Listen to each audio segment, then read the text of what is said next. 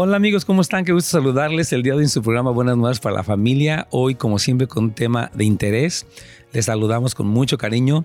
Eh, gracias por eh, sintonizarnos o por eh, vernos a través de, de, YouTube, a través de Facebook también. Que Dios me los bendiga muchísimo.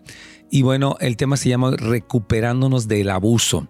Y es un tema importante porque desafortunadamente demasiadas personas han pasado por abuso, específicamente de índole sexual. Entonces ah, queremos traer una palabra de esperanza. Así que conéctese, bueno, coméntelo con otros más y aquí nos conectamos ya con Radio Inspiración. Radio Inspiración presenta Buenas Nuevas para la Familia con el pastor Nets Gómez. Buenas Nuevas para la Familia es un programa centrado en la Biblia, así como los comentarios del pastor Nets Gómez. Son mucho más de los que imaginamos las personas que durante su infancia vivieron algún tipo de abuso sexual por parte de personas que nadie se imaginaría. Aquel niño o niña inocente sufrió lo inimaginable y nadie se percató. Por fuera, ese pequeño parecía sonreír y que todo marchaba bien, pero en el fondo, los temores y la confusión rodearon muchos años de su vida.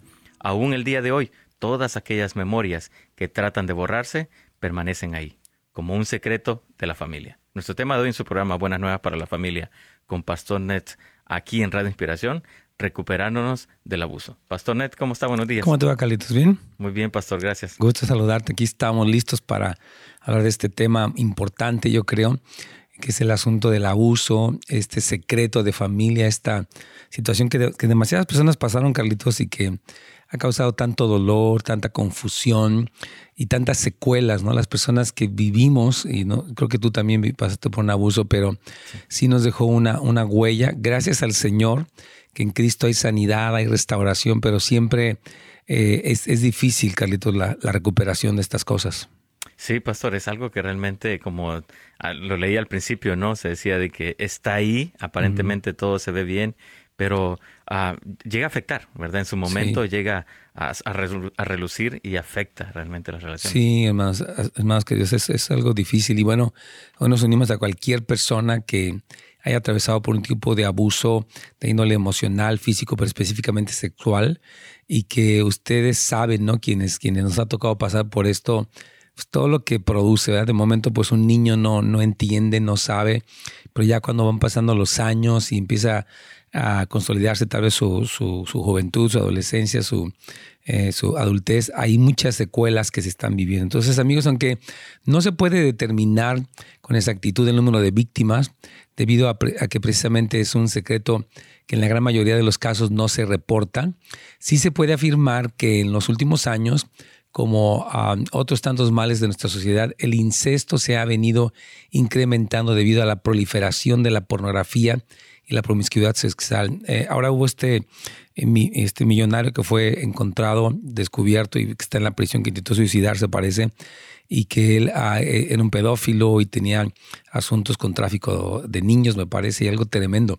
Entonces hay muchísimo más que con los años ha ido creciendo, hermanos, la cantidad de personas que se envuelven en estas cosas y de niños que son víctimas de todos. Así que hoy oramos que toda nuestra audiencia pueda eh, recibir, repito un poco, quienes han pasado por esto o quienes viven, quien ha pasado con esto, puedan recibir la ayuda que el Señor nos da.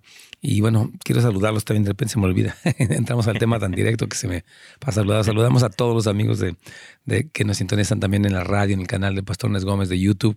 Este, gracias por acompañarnos. Y bueno, Hermanos, se, se, estima que solamente en los Estados Unidos uno, eh, existen en la actualidad más de 60 millones de adultos quienes han sobrevivido a algún tipo de abuso sexual durante su infancia y tal vez sean mucho más. Se dice también que la victimización es perpetrada más en las mujeres que en los hombres, o sea, mujeres viven esto, aunque también varones, ¿no? Y que la edad promedio en la que se presentan los abusos se eh, ha descendido, que ahora se presenta cada vez frecuentemente en niños de 0 a 3 años de edad, Carlitos.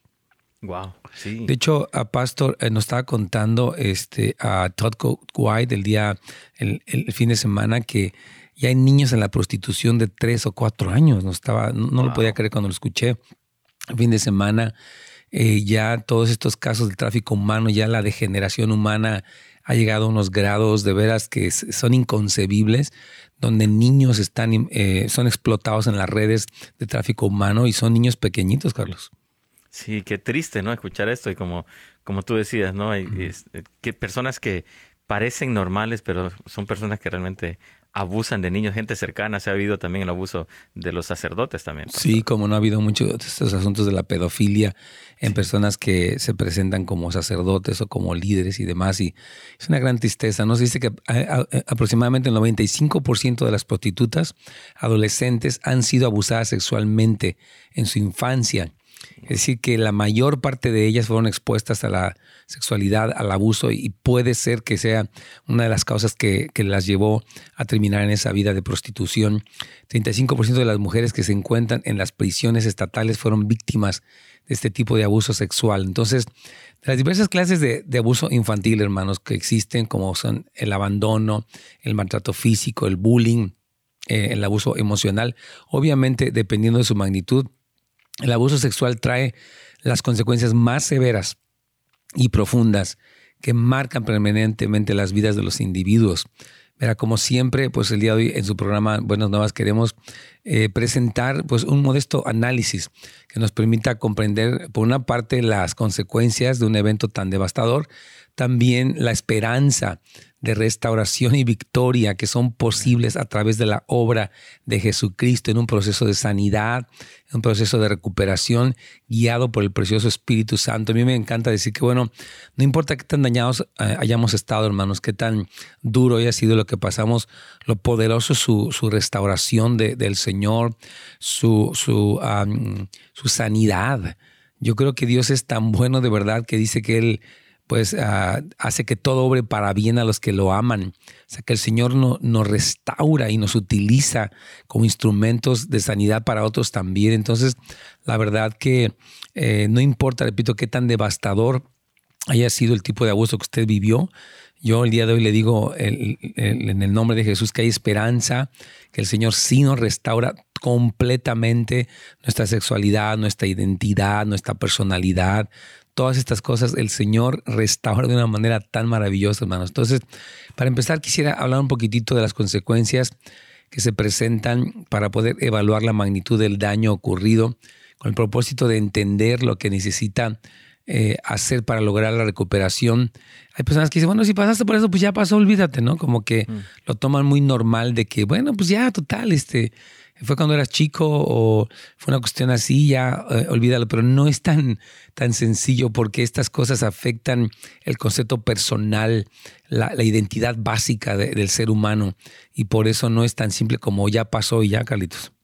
Sí, es, es difícil realmente, ¿no? Y, no es que el tiempo lo va a quitar todo, va a olvidar Así todo, es. sino que se necesita realmente eh, sanar, sacar realmente y lo que tú decías, ¿no? El Espíritu Santo y Jesucristo es el encargado de, restaurar todo y poner todo nuevo dentro de nosotros. Así es, es maravilloso lo que el Señor hace. Entonces, hermano, no podemos arreglar algo si nosotros ignoramos o negamos que está descompuesto. Por eso, yo recuerdo de un joven que contaba mucho este caso, ¿no? Que eh, me tocó darle una consejería prematrimonial hace ya muchos años. Y él me, me decía, ah, cuando se iban a, a, casar, una parte de la, entrevista del prematrimonial es preguntar si han recibido algún tipo de abuso. Y él me decía, bueno, mi papá me, me colgaba en el patio de, de, atrás de los pies y me golpeaba, me dejaba un rato allí. Dice, pero yo estoy bien, o sea, no, pues sí, o sea. Y yo dije, no, no, no, o sea, no. Es como cuando un carro te, te atropella, no es como que te levantas y no pasó nada. Hay daños, ¿verdad? Internos y externos que son tremendos.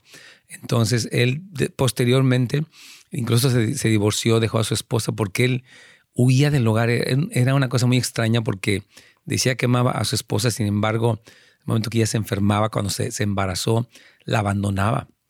Como que sentía un, un, ah, sentimiento de, impotencia, vale la, redundancia, y, finalmente destruyó su, relación, su, matrimonio. Entonces, es importante entender que para poder ser sanados necesitamos reconocer la gravedad del daño y entonces empezar a experimentar la sanidad ah, interior, que, el Señor es tan poderoso como decíamos, de, Él es el sanador. Dice, dice la palabra en, en Lucas 4:18 que Él vino a sanar el quebranto del corazón humano. ningún psicólogo, nadie ha dicho algo así, solamente Jesucristo tiene ese poder, así que aquí vamos, Carlitos. Claro que sí. Bueno, vamos a ir a una pequeña pausa en su programa Buenas Nuevas para la Familia. El tema de hoy, recuperándonos del abuso. Así que si tiene preguntas el día de hoy referente a este tema, usted puede llamarnos hoy al 1-800-450-4302. 1-800-450-4302. Ya regresamos después de la pausa. Excelente. Aquí estamos, hermanos queridos. Un gusto saludar a toda la familia querida como siempre, de YouTube, bien ah, amorosos, bien constantes. Sus saludos muy amables. Ada Pérez siempre está fielmente. Lola Lombardí, Ana Marinero, eh, JD Flores, Wendy Arroyo, Margarita Irene, Reina Segovia, Rocky, Yanira, Walter, Mari, Marcela Becerra, eh, Ana Martínez, Esperanza también, Rocío Jiménez, María Bernal, Oscar Verdugo desde Phoenix. Dios te bendiga. Y tenemos algunos más aquí hoy en Facebook. A Mario Chaparro, un saludo. Benjamín, es mi hermano. Mi hermano Benjamín, aquí está. ¿Cómo estás, Benjamín? Dios te bendiga. Mi hermano natural, te mando un abrazo muy fuerte para ti.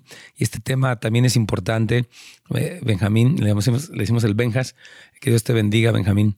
Este, bueno, está Esther Lugo desde Hidalgo, México. Amén. Que Dios bendiga mucho a México. Hay que estar orando mucho por México, hermanos.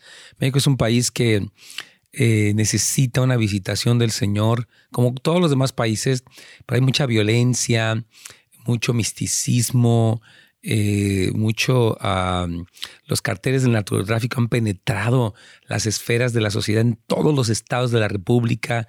Hay caos, hay violencia, hay por esto que la gente hace, que a veces es tomar venganza por sí misma y todos esos linchamientos que existen. Hay mucho enojo comprimido en la gente. Así que hoy estamos hablando por México, pero un saludo para nuestra hermana Esther, también por María Chagoya, por Yarira Ramírez, o Yanira, no sé sea, Alma Rodríguez y Lupe Martínez. Gracias por acompañarnos.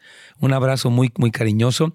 Y bueno, este tema de verdad del abuso eh, e, es, tremendo porque en lo personal pasé por, por abuso y y uno ah, vive esos años donde pasó eso de niño.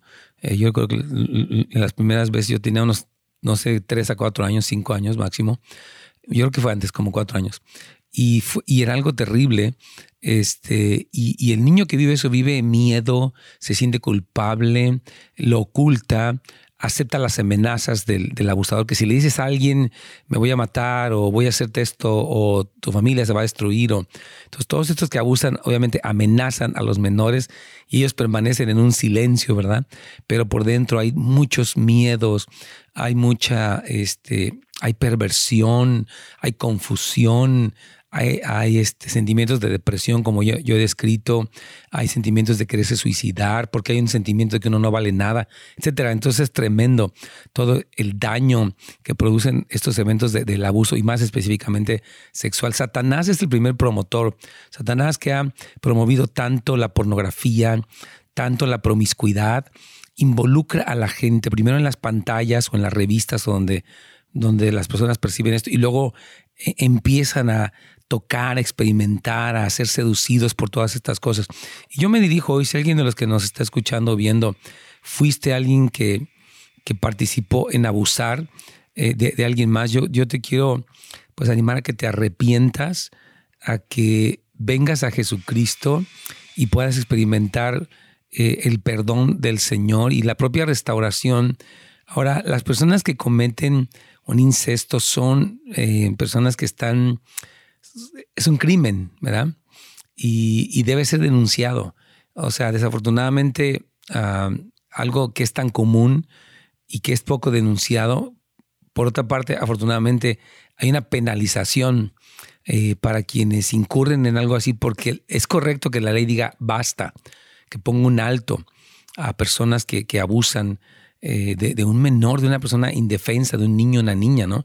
Yo considero, la verdad, que mucho de lo que está haciendo la agenda LGTB y Q, son estos grupos, que es que a los niños se les, se les eh, induce, se les promueve a que experimenten con la sexualidad y todo este tipo de cosas, se les debe de, tratar como alguien que está abusando de, los niños. No deben, no deben abusar, eh, permitir que, debemos permitir que nuestros niños estén expuestos estos programas de educación sexual que, que, que eh, les ponen a los niños tantas cosas horribles, son abusos, son abusos.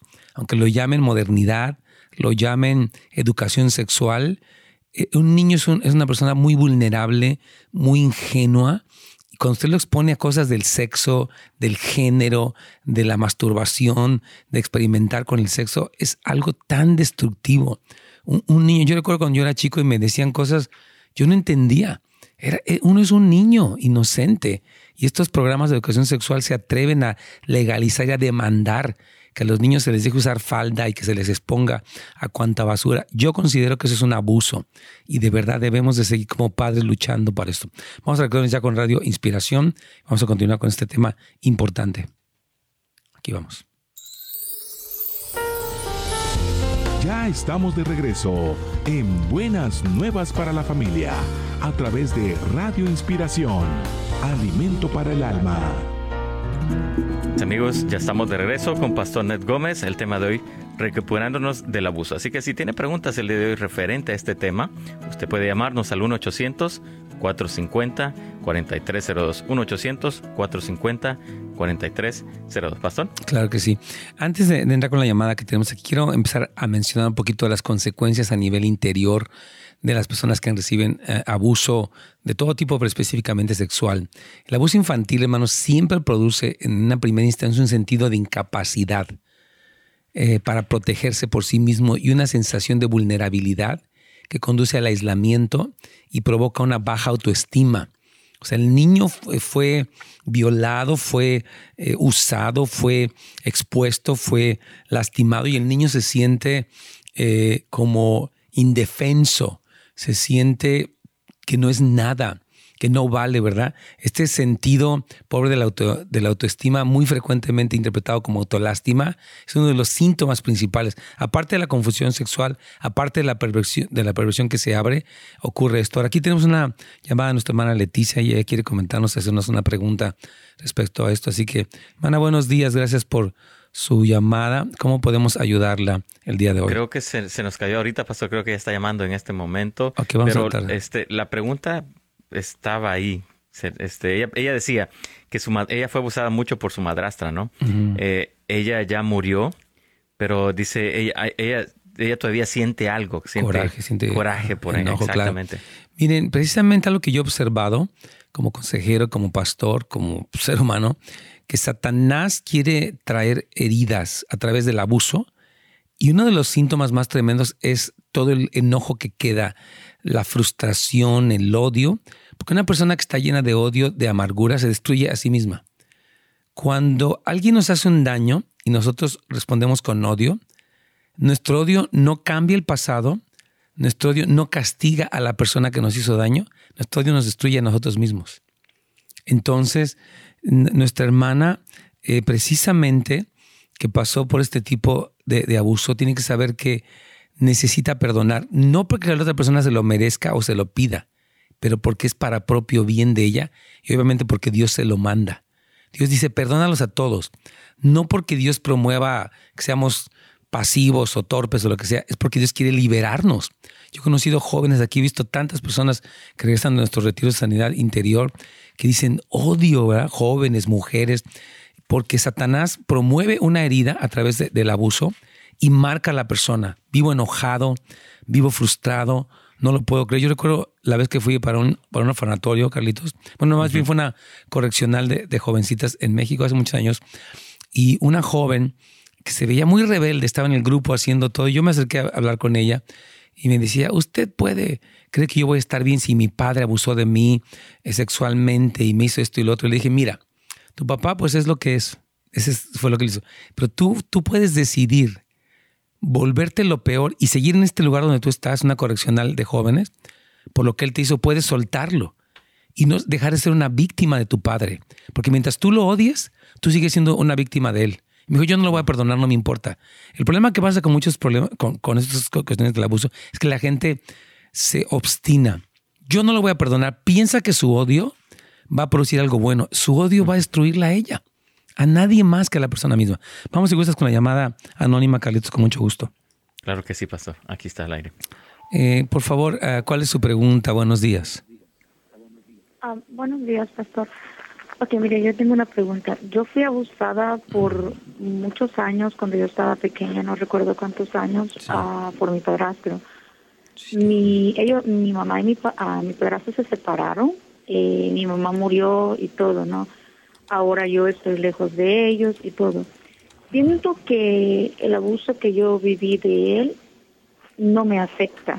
Ah, cuando alguien habla de eso, no me siento yo que no me afecta y pero ahora bien, yo no he, tratado con ah, con sanidad interior, nunca he hecho nada de eso, que he escuchado que es bueno hacerlo. Seguro. Ahora yo estoy casada, tengo mis hijos y, y escuchándolo a usted siento que me da miedo que tal vez todo lo que yo viví de cierta manera le vaya a, vaya a ser algo malo que afecte a mis hijos. Ah, ¿Qué puedo hacer? Muy buena pregunta y gracias por, por hablarnos y por comentar esto que es tan importante porque como usted dice varias cosas interesantes, no siento que no me afecta, pero cualquier persona, cualquier ser humano que pasa por un abuso, queda un daño. Yo, yo les ponía ejemplos como si te atropella un carro, pues no te paras como que, ah, no pasó nada, no, no. La devastación ocurre, por ejemplo, uno de los, de los síntomas puede ser este miedo que usted tiene. ¿Qué pasa si lo que yo viví, mis hijos lo viven? Se puede ver uno, uno desconfiado, temeroso, posesivo, controlador, porque esta marca del abuso recibido nos condiciona. Y yo estoy seguro que hay otras secuelas. Y no es que usted sea muy buena, muy mala, muy, muy susceptible, no. Es que usted es un ser humano. El hombre no fue hecho para llevar abusos. El hombre fue hecho para ser amado y para amar. Cuando uno recibe abuso, entonces hay cosas y una de ellas puede ser precisamente este temor. Entonces usted dice que, que, no, que no ha hecho nada de esto porque tal vez no ha tenido acceso o no sabía o lo que fuera. Pero nunca es tarde, querida amiga, para empezar a tratarse porque es como una herida que está sin cerrar. El abuso es como una herida que se queda allí y de repente hay ciertas secuelas que vamos a ir viendo durante este programa. Hoy y mañana, primero Dios, vamos a estar hablando de esto, pero yo le quiero animar eh, que número uno, pues se acerque al Señor, porque dice, como lo comentaba yo ahí en Lucas 4, 18, que Él vino a sanar el quebranto del corazón. Entonces, el encuentro con Jesucristo, su amor, su perdón, nos empieza a sanar. Y también el contexto de una iglesia, de un grupo de personas, de un grupo de apoyo, le permite que usted confiese, que usted eh, eh, desahogue, que usted reconozca las secuelas de estas cosas para que sea sanado. Yo quiero decir en este día frente a toda nuestra audiencia que no hay persona que no pueda ser sanada. Mm. El problema es que a veces no todos se prestan para ser sanados porque, como yo decía antes, se aferran a su enojo o se aferran a su herida o lo niegan. Yo estoy bien. No, no, a mí no pasa nada. Sí, es como cualquier cosa. Sí, ya pasó. Pero esta negación impide que las personas sean sanadas porque dice, dice un dicho que no hay por ciego que el que no quiere ver. Entonces, mi ánimo para usted, hermana, y la esperanza es que, es, que sí, se someta a un proceso con el Señor y con un grupo para que usted pueda reaccionar normalmente frente a sus hijos, porque usted tiene esta sombra atrás o le van a hacer algo. Usted puede vivir, repito, muy obsesionada, muy atemorizada, muy suspicaz de que, ¿verdad? Entonces, eso no, no es bueno para sus hijos porque usted los puede sobreproteger y les va a causar daño. ¿Qué piensa, hermana querida? ¿Qué siente de lo que estoy diciendo? De hecho, quizás las secuelas que he tenido después del abuso fue que, que solo estaba después de que ya me hice adolescente, estaba saliendo con hombres casados. Así es. Y todo, ah, gracias a Dios, nunca tuve una, un hijo de eso. Ahora me casé con mi esposo, mi esposo no es cristiano, yo estoy yendo a la iglesia y te estoy llevando a mis hijos. Quiero meterme del lleno, tratar con Dios. Yo le digo, yo le pido a Dios en mis oraciones, eh, Señor, esta, toma mi vida, sí.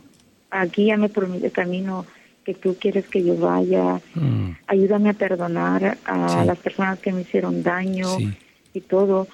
Eh, mi padrastro es de cierta manera bien cercano a mi familia, pero es porque es el papá de mis hermanos. Yo no tengo ningún contacto con él. Ah, lo miré en una ocasión que yo fui a mi país, pero yo no sentí como aquello malo hacia él, no. Yo Disculpe que le interrumpa un momentito, hermana. Es que vamos a hacer una pequeña pausa, pero por favor, no se vaya, queremos seguir platicando con usted y traerle un poquito más de respuestas, Carlitos. Claro que sí, pastor. Bueno, ya regresamos después de la pausa en su programa Buenas Nuevas para la Familia. El tema de hoy, recuperándonos del abuso. Si tiene preguntas, el día de hoy puede llamarnos al 1-800-450-4302. 1-800-450-4302. Ya regresamos después de la pausa. Muy bien. Aquí estamos, hermanos. Yo creo que e-, este tema a lo largo de los años Dios me ha permitido compartirlo mucho eh, porque es un tema muy, muy, ah, muy cercano a mi corazón, porque sé lo que es vivir como una persona que recibió abuso eh, y tengo mucha compasión siendo y creo que un poco de entendimiento para poder ayudar a las personas en, en este asunto de salir de las heridas. Y aún pienso en los padres cuyos hijos tal vez vivieron estas cosas, como tú como papá puedes ayudar a tu hijo a superar, porque eh, es interesante que nuestra hermana aquí que nos llama dice que ella, fíjese, salía con hombres casados cuando era adolescente. Esta búsqueda eh, inconsciente, o sea, ella fue expuesta, fíjese bien, el padrastro abusa de ella sexualmente y obviamente despierta la sexualidad de ella. Y ella tal vez, porque por lo visto no estaba su papá biológico. Entonces hay toda una serie de factores, ¿no? Que es la búsqueda de un amor genuino en un hombre adulto, pero que se sexualiza y se convierte en una perversión. Ahora ella, gracias, se casa y ahora dice que ella quiere meterse de lleno, que quiere eh, ayuda para perdonar. Y es exactamente el punto. Yo quiero, una cosa que le voy a decir cuando regresemos a ella, que, que le digo desde ahorita, es precisamente que cómo es que el Señor, eh, una cosa que nos afecta mucho el abuso es que no podemos creer que somos amados por Dios. Hay un sentimiento de que, ah, pues Dios sí me ama, pero no sé si me ame, ¿me entiendes? Como una duda, porque uno se autodesprecia. Entonces, toda esta situación eh, puede ser muy dolorosa y, no, tiene, tiene secuelas. Entonces, vamos a ir hablando un poquitito de eso. Bueno, quiero comentar rápidamente de algún... de que tenemos nuestra este, velada de oración este fin de semana. Voy a poner un pequeño video para que ustedes nos acompañen. Ya es este viernes. Así que pongan atención y regresen unos minutos más, por favor. Hola amigos, te habla Oscar Mejía y quiero hacerte una invitación muy especial. Este viernes 2 de agosto vamos a tener nuestra velada de oración aquí en nuestra iglesia Houses of Life. Va a ser a partir de las 10 de la noche hasta las 6 de la mañana, donde vamos a estar clamando por un irrumpir en nuestras familias, un irrumpir en nuestras escuelas, aún eh, un irrumpir en nuestra ciudad. También clamar por sanidad, clamar por liberación y clamar para que la ciudad donde estamos se convierta al Señor. Así que quiero animarte a que te unas con nosotros. Ven con tu familia, puedes traer a tus hijos, puedes venir una hora o si quieres estar las ocho horas, aquí vamos a estar juntos clamando por esto. Pero además vamos a tener nuestros cuartos proféticos abiertos ese mismo día a las 11 de la noche hasta la 1 de la mañana. Así que quiero invitarte a que reserves tu cupo enviando un mensaje de texto a este número que va a aparecer aquí y, y quiero animarte a que simplemente vengas, disfrutes de esto y recibas una palabra del Señor para ti. Te esperamos. Excelente, pues así, si usted puede acompañarnos si vive aquí por la, perdón, por la zona aquí de Los Ángeles, discúlpenos, nos va a encantar poderlos ver aquí en nuestra iglesia para estar orando. De verdad, estas veladas de oración son hermosas porque Dios nos permite buscarlo de una manera prolongada, o sea, pasamos horas. Perdón, y esto no, no es fanatismo, no es religiosidad, es una sed de Dios. Y hemos visto respuestas hermosas, así que si puede, es gratis, acompáñanos. Aquí tengo a Anthony, y ya tiene algunas preguntas de alguno de ustedes, también comentarios. Sé que vamos a regresar en dos minutos, pero vamos rápidamente a una pregunta, si gustas. Anthony, bienvenido. Buenos días, pastor. Gracias. otra semana. Aquí estamos iniciando otra semana. Sí. Tenemos una pregunta con Daniela, ah, que nos pregunta qué pasa cuando uno fue abusado sexualmente tan chico y no lo recuerda. Claro, es que el que no recordemos no quiere decir que no pasó, no quiere decir que no nos hizo daño. Eh, ahorita precisamente uno de los puntos que quiero dar, si primero Dios nos da tiempo, hablo de las tres tipos de víctimas que existen. Una víctima se llama suprimida, otra reprimida y otra oprimida. La víctima suprimida es la víctima que suprime el recuerdo. Otros suprimen el dolor del recuerdo y otros viven el recuerdo y el dolor. Entonces, el que no se acuerde no quiere decir que no le hizo daño y que no pueda ser sanado. Hay una parte que a mí me encanta que Pastora Diane Abergel dice que what God reveals, he heals. O sea, lo que Dios revela, Dios sana. O sea que Dios a veces permite, Dios creó el cerebro de una manera muy, muy especial. Almacena todo tipo de memorias y hasta de sensaciones. Y Dios a veces permite, cuando la persona está preparada, traer el recuerdo para sanarlo. Entonces, el que usted fuera muy pequeñita cuando, cuando le sucedió eso, eh, no quiere decir que ni no le haya hecho daño, tampoco quiere decir que no se pueda sanar. El Señor la sana. Así que yo quiero darle también esperanza, porque a veces, oh, recuerdo que es un, es un recuerdo como borroso, ¿no? Yo tengo personas que dicen, mm. no me acuerdo de nadie, de repente ahí en la sanidad interior me acordé de todo, ¿no? Y es como un shock. Wow, me pasó esto y me siento mal. Y dije, ok, tal vez ahorita Dios está permitiendo, ya estás preparado para perdonar y Dios está permitiendo que ese recuerdo venga, no para atormentarte, sino para que ya lo sanes. Una cosa es olvidar y otra cosa es sanar. Es decir, que la persona que a veces trata de olvidarlo, ya no me quiero acordar de eso, no está sanada. El que lo sana es el que lo recuerda y lo suelta, lo perdona, lo, lo desata a esa persona que tiene atada en su alma. Entonces, sí, hermana querida, no se preocupe. Aunque el recuerdo sea distante, aún así después de sanarle. Me parece que ya vamos a reconectarnos con la inspiración.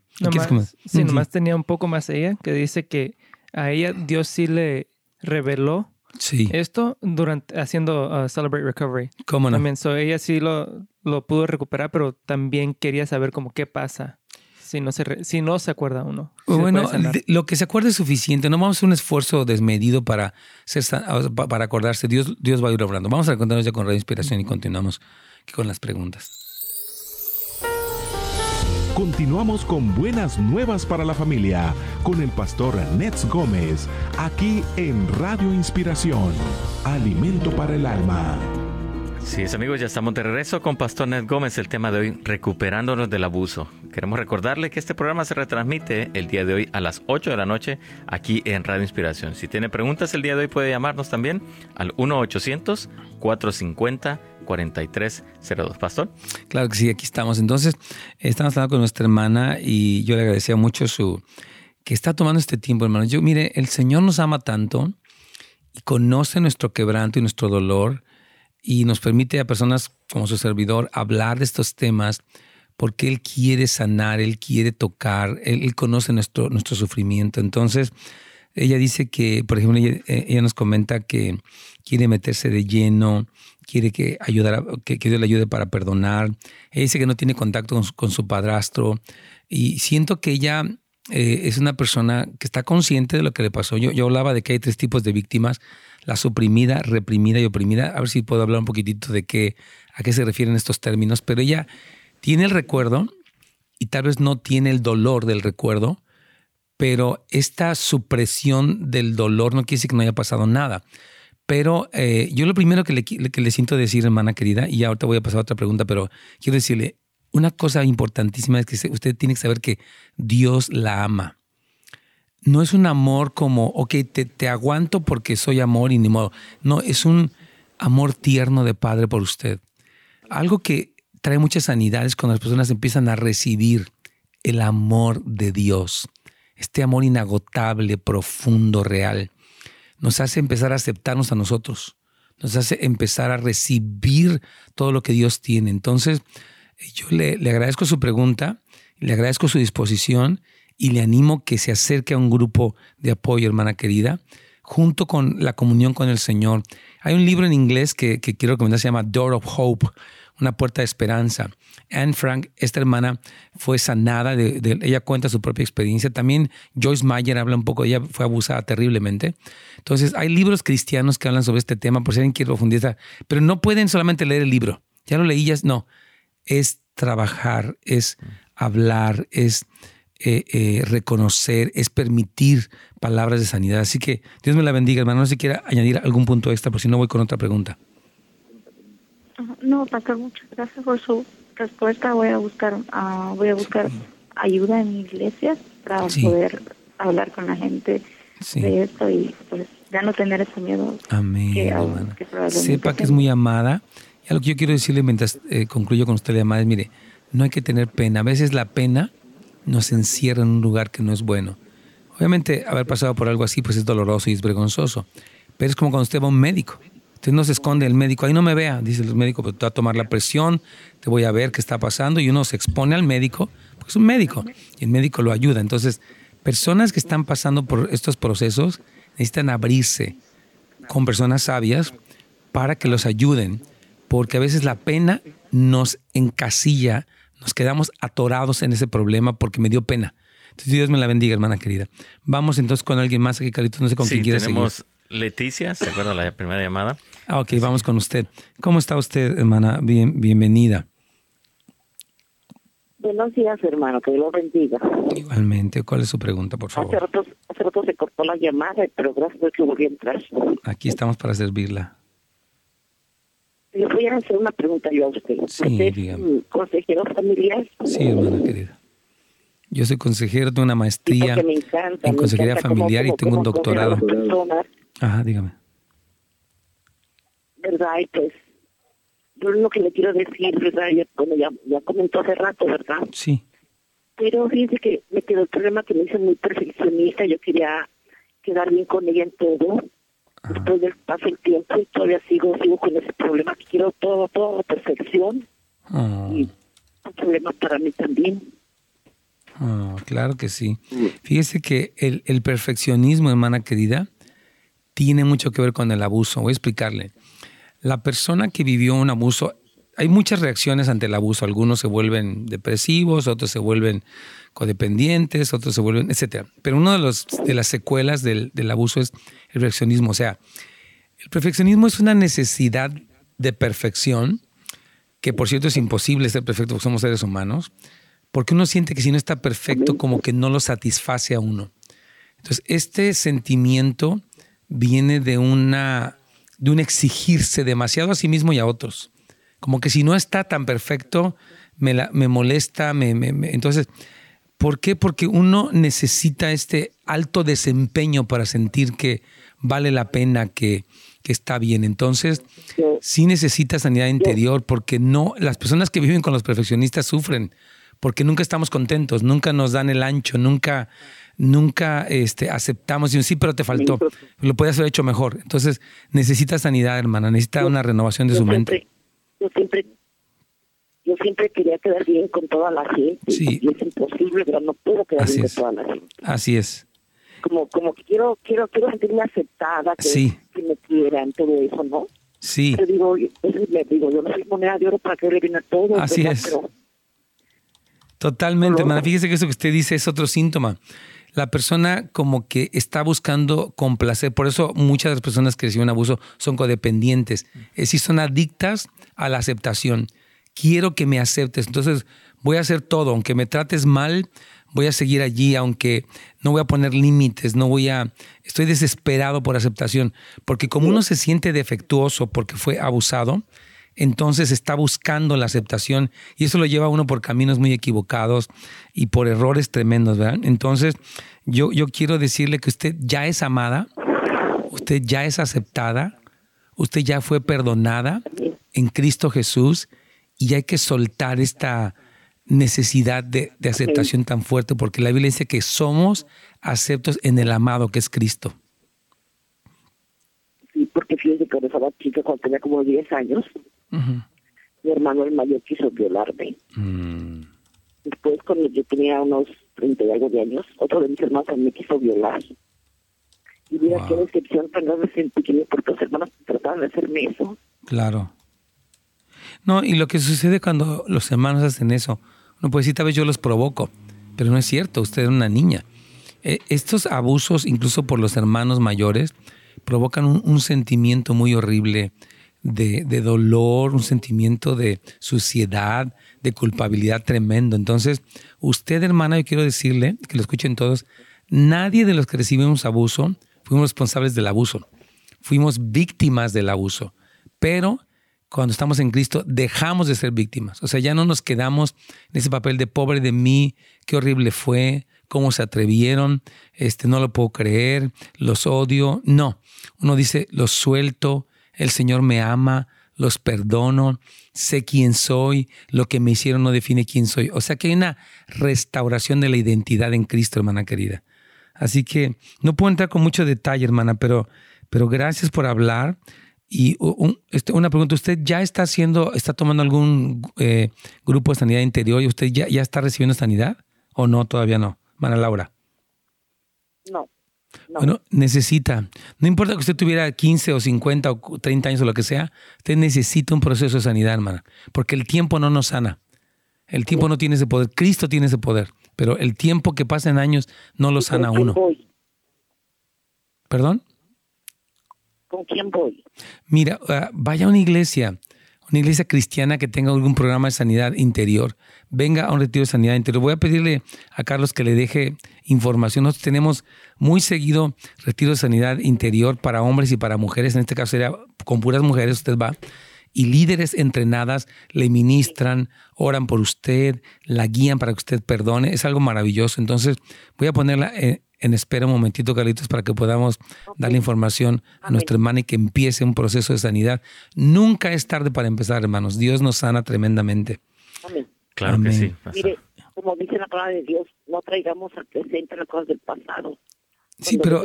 Sí, Pasado, lo, desecho. Digo, no, no, no. Claro, mira, yo voy a explicarle ese versículo de que no traigas al pasado las cosas. Eh, sí es verdad, pero también la Biblia dice, escudriñemos nuestros caminos. Mucho cuidado con que estos versículos de repente dicen, no, es que yo, usted ya no desentierra eso, hermano, ya para qué se acuerda. Esta postura un poquito religiosa no es útil, porque también la dice, escudriñemos nuestros caminos, o sea, tenemos que examinar qué pasó. Entonces, eh, es muy importante que tengamos un balance bíblico correcto para no incurrir en algo que nos impida recibir la sanidad. Los procesos de sanidad interior incluyen, por ejemplo, lo que se llaman los inventarios. Un inventario es un reconocimiento de qué pasó para ser sanado. Entonces, esto es útil, esto no es incorrecto. Me parece que vamos a ir a una pequeña pausa, Carlitos. Sí, pastor. Bueno, hermana Leticia, espérame en línea. Ahorita yo le voy a dar el número de teléfono donde pueda llamar.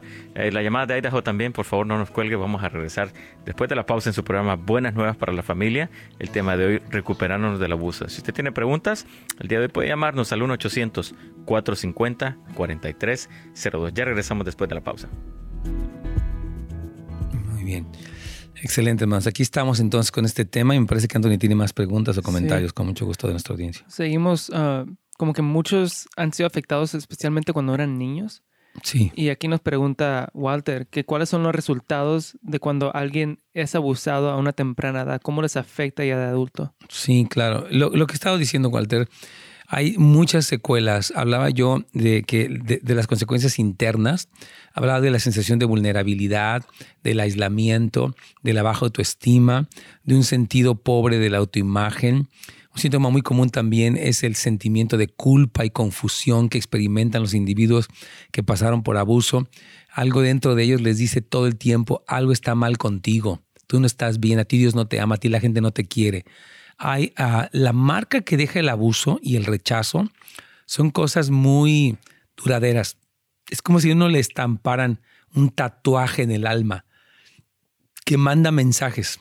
No lo haces, no sirves, no puedes, no te quieren, Dios no te ama, nunca vas a llegar a ese lugar.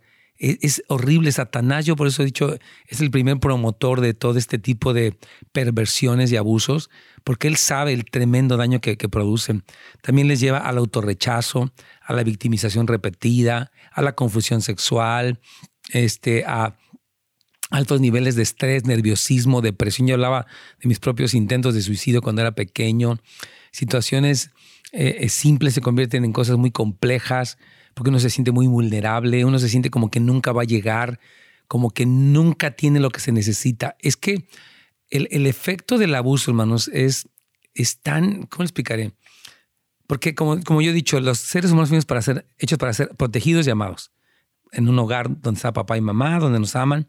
Y cuando no somos protegidos, somos rechazados y aparte somos abusados, en el área sexual específicamente, el daño en, en, la parte central de la identidad es muy, muy grave. Entonces, sí, Walter, hay un montonal de cosas. ya Sí. También nos pregunta Irma que si las consecuencias de, de, alguien que fue abusado uh, como niño, eso lo puede llevar a la homosexualidad. 100%.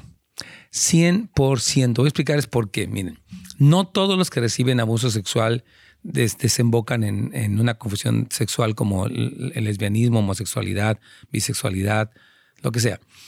Pero algunos individuos sí. Es decir, algún individuo, por ejemplo, es, es una persona frágil o sensible. Entonces lo abusan y él tiene un deseo sexual en el abuso y dice, bueno, yo soy hombre, pero me siento atraído hacia mi, mi abusador. Y de repente hay una confusión, como he dicho, la, la identidad básica del individuo se perturba. Entonces no sabe quién es.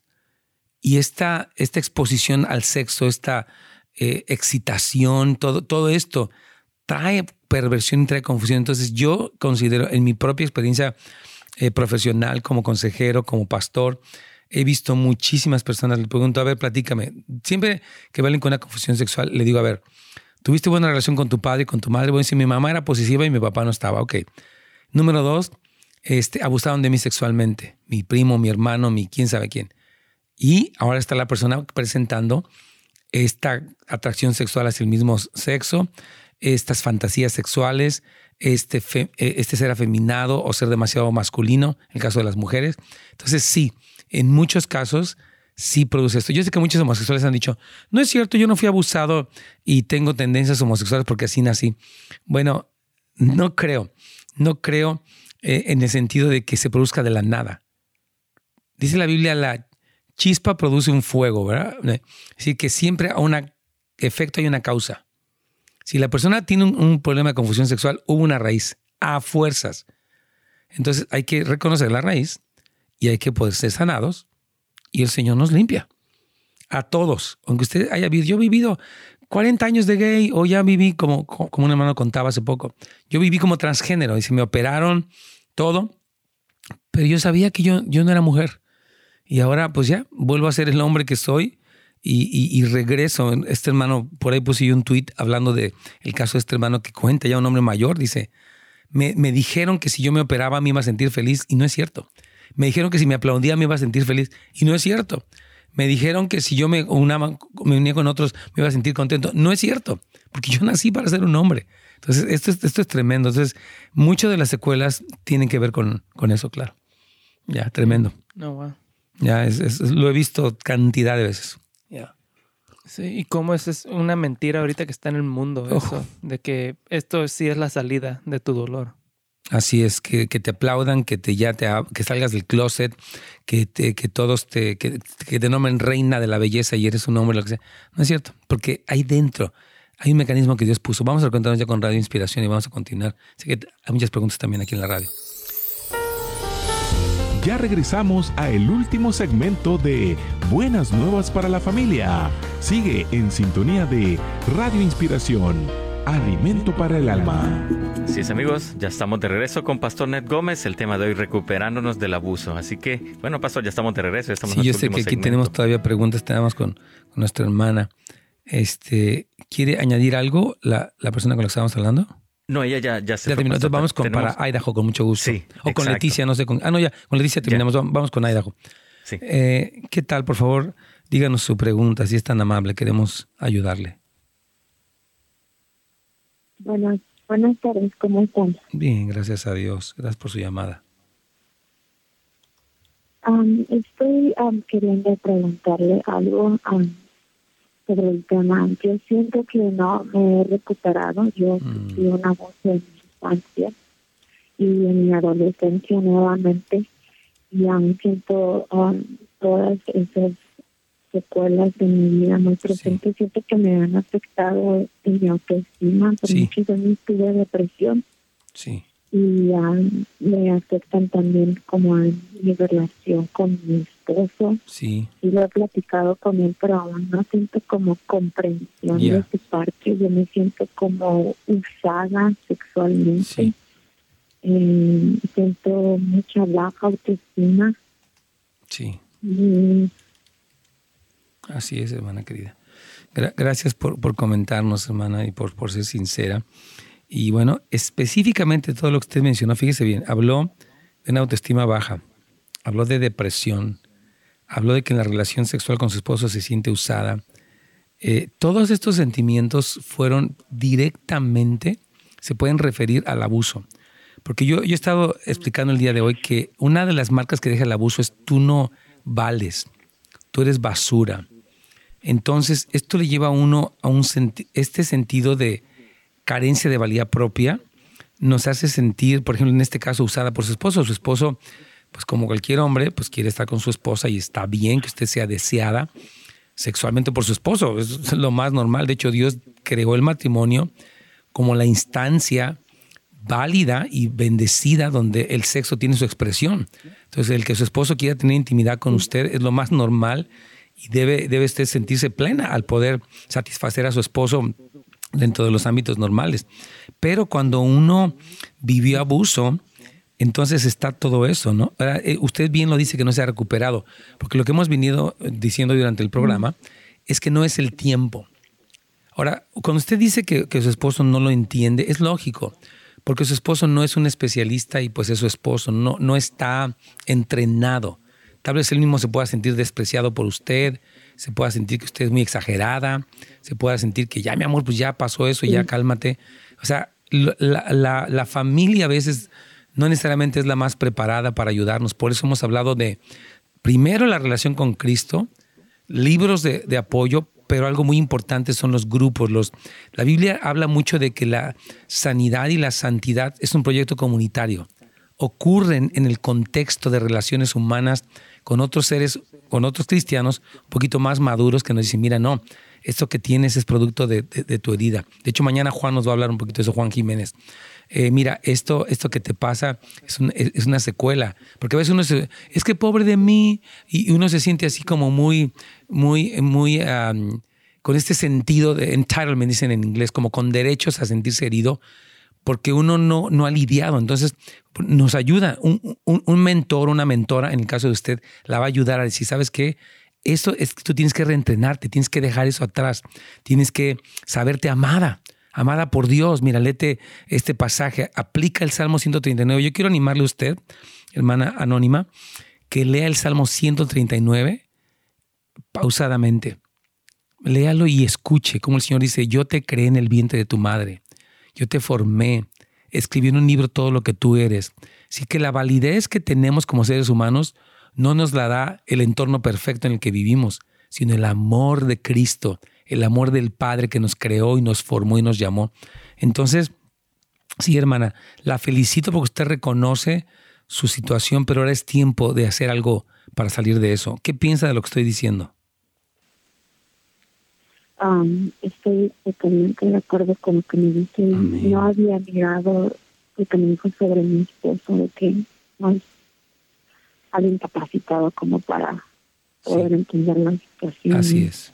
Pero no me siento ya como víctima. Qué bueno. Aunque en este tiempo me sentí culpable de no haber hablado. Incluso han venido siguiendo recuerdos a mí de que de cierta manera había placer cuando esto, a mí esto me traía más condenación. Pero en la radio también escuché que era parte de una reacción de tu cuerpo, porque para eso fue diseñado. Entonces eso también ha traído entendimiento en mi vida, pero... Y he orado mucho por eso, y he orado por eso conmigo y para mí, pero no he podido soltar eso. Claro. Mire, eh, precisamente, ahorita mientras usted nos está hablando, hermana, y mire, yo quiero decirle que Dios la ama, Dios la ha visto en su como lucha para salir de toda esta situación. Nos habló de cómo usted se sentía culpable de no haber hablado. Claro, un niño no va a hablar. El niño está lleno de temores, el niño no sabe cómo manejar nada, así, ni de grande, menos de niño. Y, y, este placer que usted sentía es, como usted dice perfectamente, normal que, una persona responda a una estimulación, aunque sea un niño, porque él no sabe.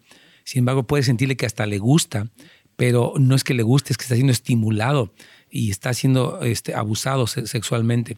Entonces, yo le quiero recomendar, hay un libro que he recomendado mucho, se llama eh, Ocho Decisiones Sanadoras. Es un libro ah, escrito por John Baker, Ocho Decisiones Sanadoras. Y, este libro eh, ayuda a este hermano precisamente a hacer un inventario que es lo que yo hablaba en el segmento anterior. O sea, tengo que reconocer qué me pasó específicamente qué me provocó y mi decisión de perdonar. Cuando usted experimenta el perdón de Jesucristo, usted tiene un poder tremendo que es el poder para perdonar. Porque si no, uno se llena de entre negación y enojo y entre confusión y otras cosas más, ¿no? Entonces yo, yo le quiero animar que usted empiece esos procesos, hermana. Dios la ama, Dios la conoce, Dios tiene misericordia, Dios tiene el poder, tiene los elementos para traer una sanidad completa. Usted se sienta plena como mujer, como cristiana, como esposa, como madre, hermana querida.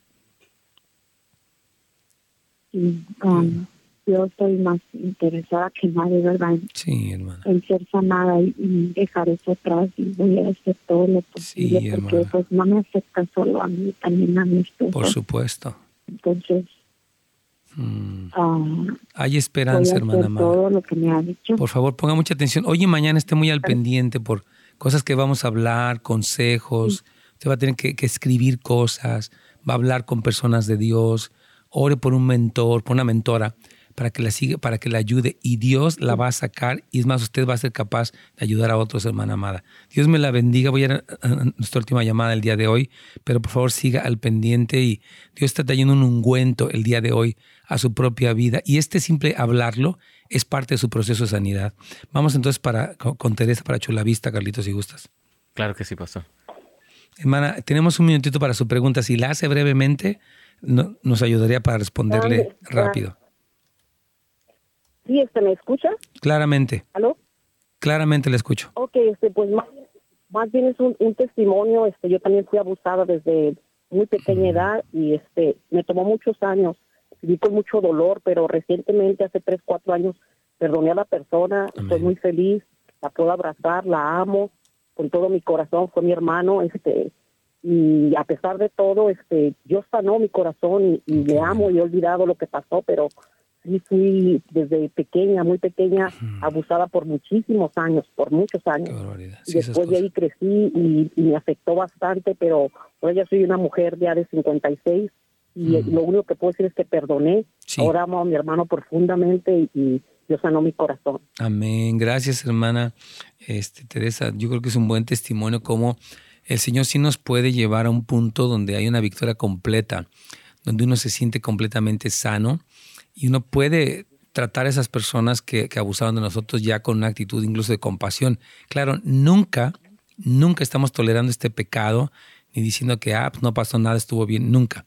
El abuso sexual, como lo hemos venido diciendo, es, una, es, una, es un mal de la sociedad demasiado común, mucho más de lo que imaginamos. Casi se ha dicho que más de siete, personas de cada diez han vivido algún tipo de abuso, algunos severo y otros ligero.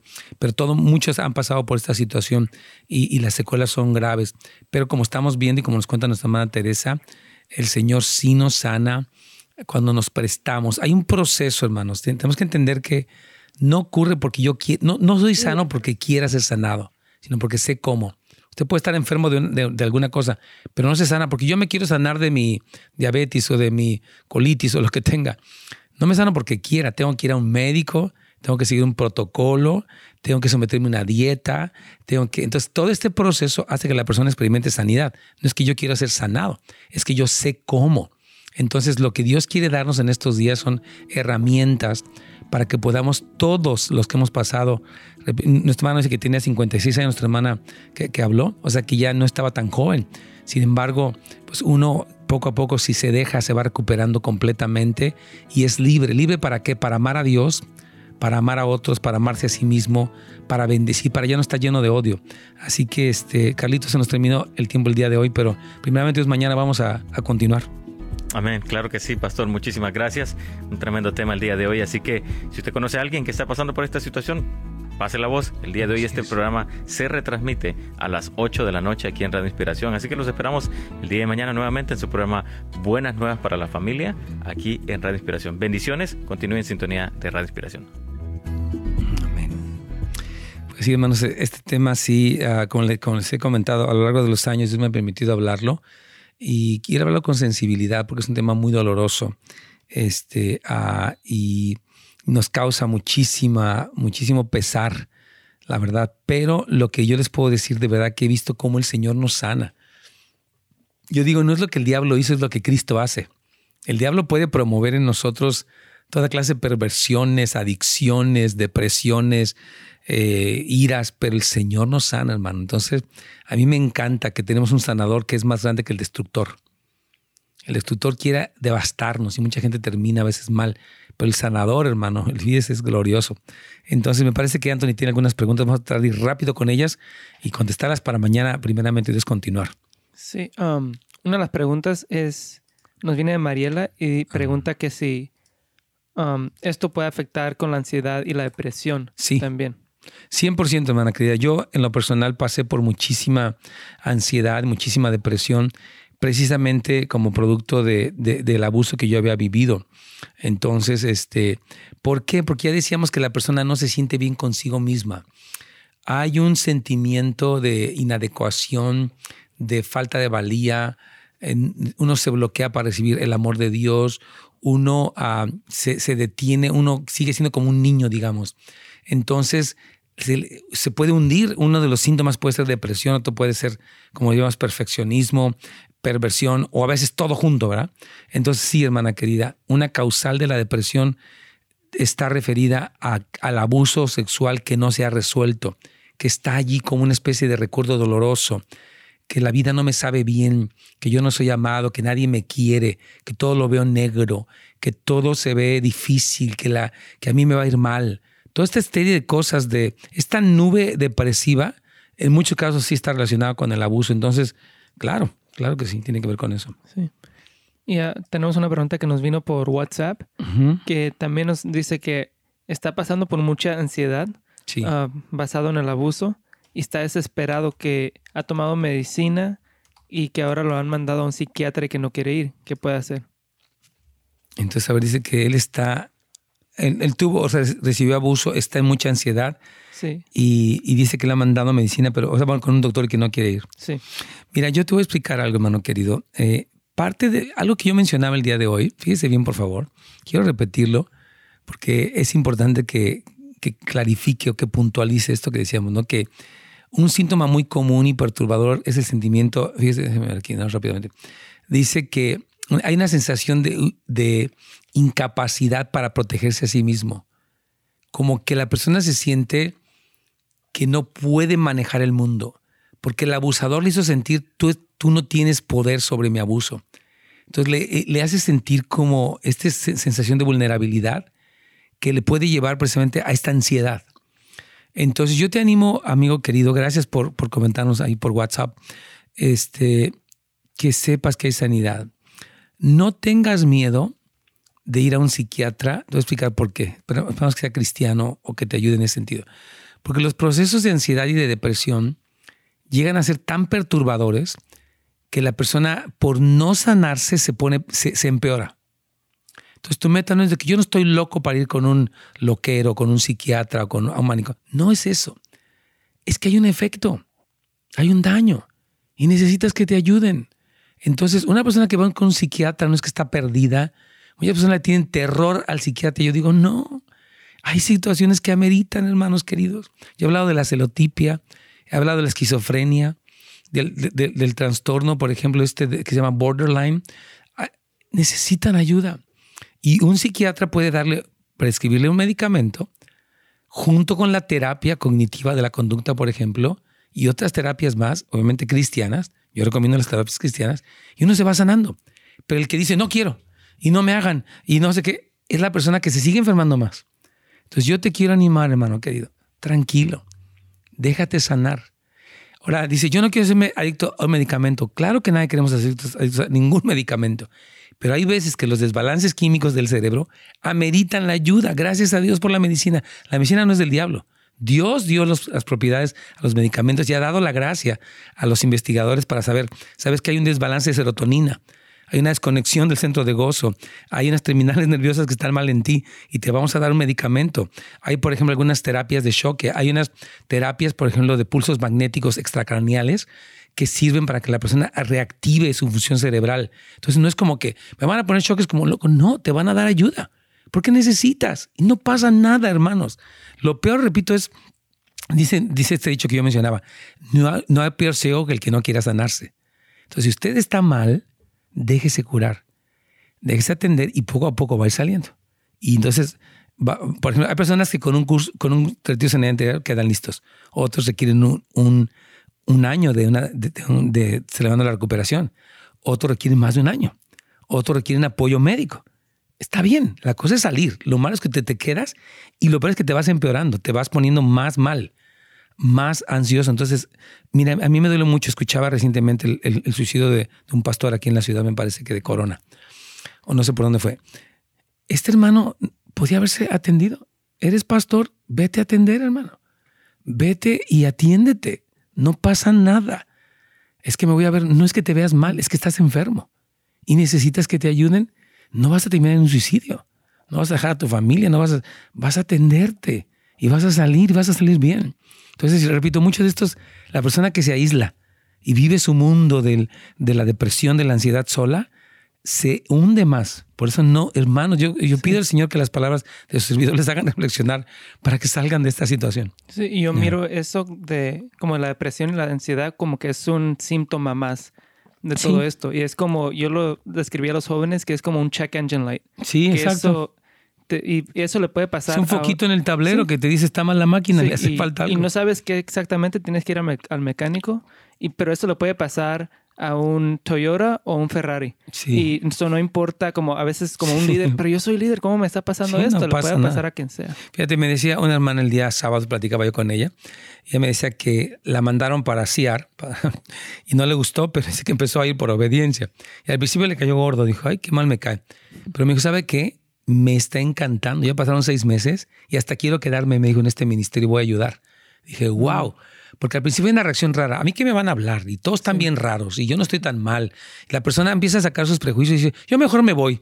Porque la verdad yo no estoy así, yo no quiero estar hablando de mis cosas. Y la persona empieza a meterse en un orgullo y en una actitud que lo que hace es que la mantiene enferma. Entonces esta persona me dijo, yo me aguanté porque me dijeron que terminara. Y ya que estaba yo dentro me di cuenta que sabes que ya está pasando algo. Ya me empiezo a dar cuenta de lo que me pasa, ya empiezo a abrirme, le tomó tiempo, pero por someterse, ella está experimentando sanidad. Amén. ¿Tienes alguna pregunta más? Tengo la última que nos viene de Oscar. Sí, claro. Y dice que qué podemos hacer cuando alguien ha sido abusado, pero están culpando a Dios porque piensan que Él lo permitió. ¿Cómo que se le puede decir a esa persona? Yo les digo, miren, voy a explicarles esto. Cuando tú estabas siendo abusado, Jesús estaba muriendo por ti en la cruz. Vivimos en un mundo, hermano, que está descompuesto porque desde que Adán pecó y el hombre se apartó, pues el pecado entró y el pecado ha producido muerte. Entonces Dios no es culpable de ningún daño, es el ser humano. Yo, yo a veces les digo, miren, mi va a sonar un poco fuerte, pero la responsable de, eh, de un niño es su madre y su padre. Entonces, si podíamos culpar a alguien, no es a Dios, es a la mamá. Ahora no quiero que con, con eso odiemos a la mamá, porque la mamá es un ser humano imperfecto, pero no podemos hacer responsable a Dios de los pecados de los seres humanos, porque Dios lo que ofreció fue una solución. Dijo, ok, tú pecaste, yo voy a morir por ti, voy a sanarte, voy a mandar mi Espíritu Santo, voy a poner pastores, voy a mandar mi palabra. O sea, Dios, entonces, en vez de culpar a Dios, vamos a recurrir a Dios, porque si te enojas con Dios, te hundes más. Y la única tabla de salvación que tienes, que es Cristo, la avientas. Entonces, no, no culpes a Dios, responsabiliza a los culpables al abusador, que fue terrible, y tal vez a los adultos que no te vieron, te dejaron. Por ejemplo, el caso que tenemos de un, muchacho aquí cercano, que bueno, los papás se iban y lo dejaban con la niñera por meses, ya tuvo relaciones con la niñera y lo que fuera, pero más bien fue que los papás, oye, abusaron, ¿cómo dejas a un niño por años, meses? Te vas al ministerio o lo que sea y dejas al niño y pues pasa lo que pasa, pero yo creo que esta es una responsabilidad de Dios, pues ya de los papás. Ahora no es para que los odies, pero para decir, bueno, más bien voy a ubicar quién es culpable, porque el niño pues es inocente, ese es inocente y hasta el preadolescente, eh, no sabe. Incluso un niño que, fíjate bien, un niño que fue, recibió abuso y que él abusa de otros porque fue lo que aprendió. Él no sabe. Entonces, aún ese niño que, que mal aprendió, él, es una víctima, ¿verdad? Entonces no puedes decir que el responsable es ese niño. Es que también, cuando estás hablando de niños, son seres inocentes. Estás hablando de los adultos alrededor, ellos sí son responsables. Pero aún el Señor nos libra de ese odio hacia los que nos abandonaron o nos descuidaron. Entonces, nunca culpen a Dios más porque no les va a servir para nada. Yo creo que lo peor ahí puede ser que hasta la persona que lo abusó sea salva después y esta persona que fue abusada se quede, ahí. Efectivamente. Entonces, este, sí, yo, yo les quiero animar, hermanos, a que sigamos recibiendo. Nos tenemos que ir y el día de hoy se nos terminó, el, tiempo voló. Pero mañana sí queremos continuar porque sabemos que es un tema muy doloroso. Eh, no lo tomamos a la ligera, pero yo quiero darles esperanza. Jesús sana y sana muy bien si nos dejamos. Gracias Anthony, gracias al equipo. Mañana primeramente Dios continuaremos aquí. Un saludo afectuoso para todos los que nos ven, nos escuchan, nos sintonizan y recomiéndalo como decía Carlitos con otros que necesiten también este tema. Bendiciones para todos.